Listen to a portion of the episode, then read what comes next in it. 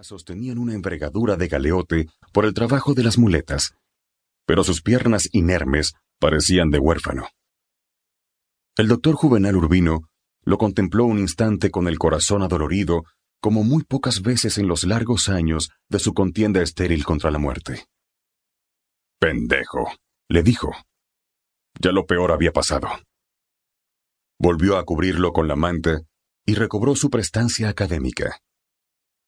En el año anterior había celebrado los ochenta con un jubileo oficial de tres días, y en el discurso de agradecimiento se resistió una vez más a la tentación de retirarse. Había dicho, Ya me sobrará tiempo para descansar cuando me muera, pero esta eventualidad no está todavía en mis proyectos. Aunque oía cada vez menos con el oído derecho y se apoyaba en un bastón con empuñadura de plata para disimular la incertidumbre de sus pasos, seguía llevando con la compostura de sus años mozos el vestido entero de lino con el chaleco atravesado por la leontina de oro.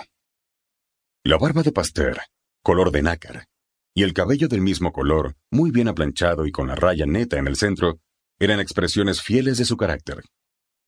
La erosión de la memoria cada vez más inquietante la compensaba hasta donde le era posible con notas escritas deprisa en papelitos sueltos, que terminaban por confundirse en todos sus bolsillos, al igual que los instrumentos, los frascos de medicinas y otras tantas cosas revueltas en el maletín atiborrado. No solo era el médico más antiguo y esclarecido de la ciudad, sino el hombre más atildado. Sin embargo, su sapiencia demasiado ostensible y el modo nada ingenuo de manejar el poder de su nombre le habían valido menos afectos de los que merecía.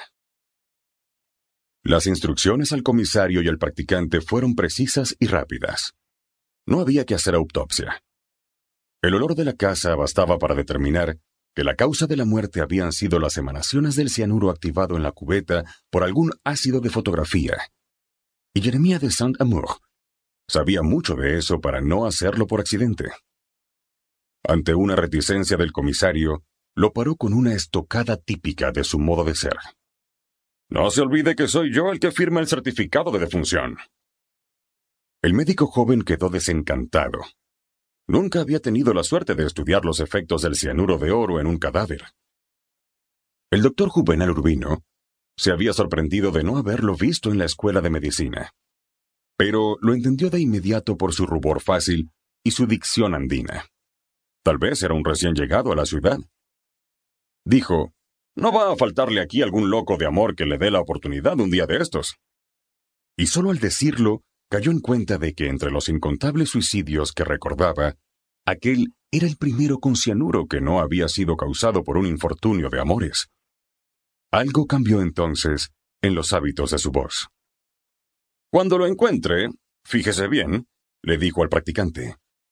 Suelen tener arena en el corazón. Luego habló con el comisario como lo hubiera hecho con un subalterno. Le ordenó que sortearan todas las instancias para que el entierro se hiciera esa misma tarde y con el mayor sigilo. Dijo, Yo hablaré después con el alcalde. Sabía que Jeremía de Saint-Amour era de una austeridad primitiva, y que ganaba con su arte mucho más de lo que le hacía falta para vivir. De modo que, en alguna de las gavetas de la casa, Debía haber dinero de sobra para los gastos del entierro. Pero si no lo encuentran, no importa, dijo. Yo me hago cargo de todo. Ordenó decir a los periódicos que el fotógrafo había muerto de muerte natural, aunque pensaba que la noticia no les interesaba de ningún modo. Dijo, Si es necesario, yo hablaré con el gobernador.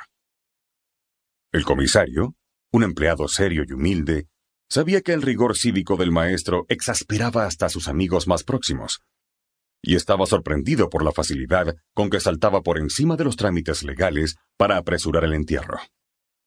A lo único que no accedió fue a hablar con el arzobispo para que Jeremía de Saint-Amour fuera sepultado en tierra sagrada.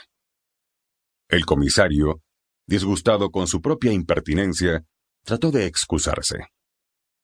Tenía entendido que este hombre era un santo, dijo. Algo todavía más raro, dijo el doctor Urbino. Un santo ateo. Pero esos son asuntos de Dios. Remotas, al otro lado de la ciudad colonial, se escucharon las campanas de la catedral.